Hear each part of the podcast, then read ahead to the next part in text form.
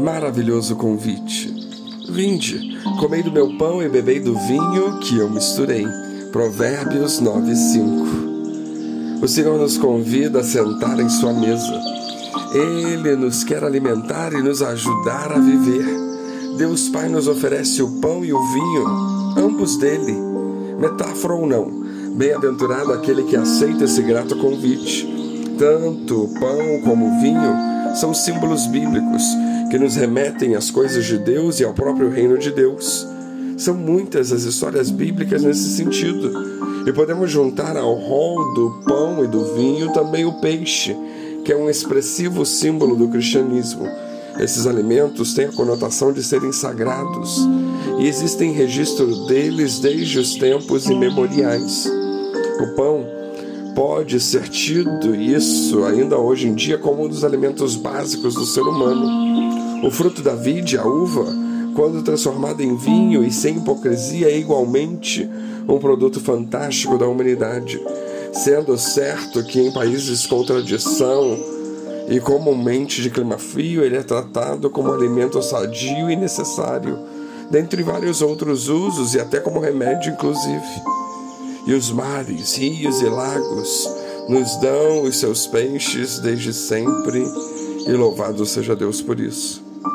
Na verdade, o que nos importa saber aqui é termos a ciência plena do convite de Deus para que nós nos acheguemos a Ele e dele tomemos a sabedoria e a ética para vivermos melhor e sermos, no fim, salvos em Jesus. Deus nos quer consigo na eternidade, para tanto, precisamos passar por Jesus, sem o qual não se alcança o céu. O Senhor Jesus é o caminho, a verdade e a vida. Ninguém tem acesso ao Pai senão por ele. João 14,6. Ou seja, para frisar bem, o ser humano, qualquer pessoa, é imprescindível se entregar a Deus por Jesus, para que aconteça a efetiva adoção, o enxerto na videira e a salvação e a proximidade, a relação de intimidade com o Senhor. Este é um fator preponderante, uma condição sine qua non para que alguém se torne filho de Deus, herdeiro de Jesus Cristo. Bom deixar claro que não existe outro meio além deste. Biblicamente falando, apesar de que Deus é misericordioso e seus mistérios nos são desconhecidos, talvez pessoas possam ser salvas pela simples soberania de Deus, que faz o que bem entende mas isso seria uma exceção à regra disposta na Bíblia Sagrada. Fiquemos, no entanto, com aquilo que é certo e deixemos o incerto para Deus Pai, Todo-Poderoso, em sua onipotência. O Senhor, de todo modo, zela e cuida de nós. E nessa matéria, a Bíblia nos ensina que Ele sequer dormita, como vemos no Salmo 121. Deus nos acrescenta as coisas das quais necessitamos para viver e nos sustentará na vida eterna. O convite de Deus, portanto, não se cinge apenas ao pão, peixe, vinho, não, mas a tudo o que concerne o ser, ter e estar de uma pessoa neste século e no além, no vindouro. É uma promessa ampla de bênçãos e de bem-aventuranças inesgotáveis na presença dele, seja espiritual ou física, conforme o ponto de vista, isto é, neste mundo ou pós-morte. A ordem das coisas espirituais nos diz que devemos buscar primeiro o reino de Deus e assim em seguida todas as demais coisas nos serão acrescentadas pelo Senhor naturalmente. Mateus 6, 25 a 34.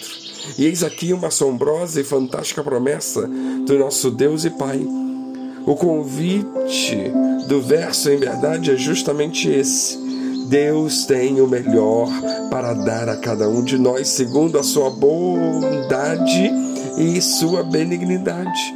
Ele quer nos dar o seu pão e o seu vinho, tudo. Ele nos diz para não nos alimentarmos daquilo que o mundo oferece, porque aquilo que ele tem para nós é incomparavelmente melhor. O mundo, o mundo jaz no maligno, e quem nele se fia se decepciona invariavelmente. É um engano, pois, confiar nos homens ou na força dos nossos próprios braços. Por certo, A vida cristã requer de nós muitos atos positivos e esforços além de boa dose de resignação e a inércia em nós não é algo esperado e querido pelo Senhor, não. O Senhor nos quer ativos, animados e vigorosos na tarefa de espalhar o convite do verso, partilhando a nossa fé com todos quantos forem possíveis, e até coloca pessoas em nossos caminhos com essa intenção. A nossa identidade deve ser Jesus Cristo, e quem nos vir ou ouvir deve ver e ouvir o Mestre sempre.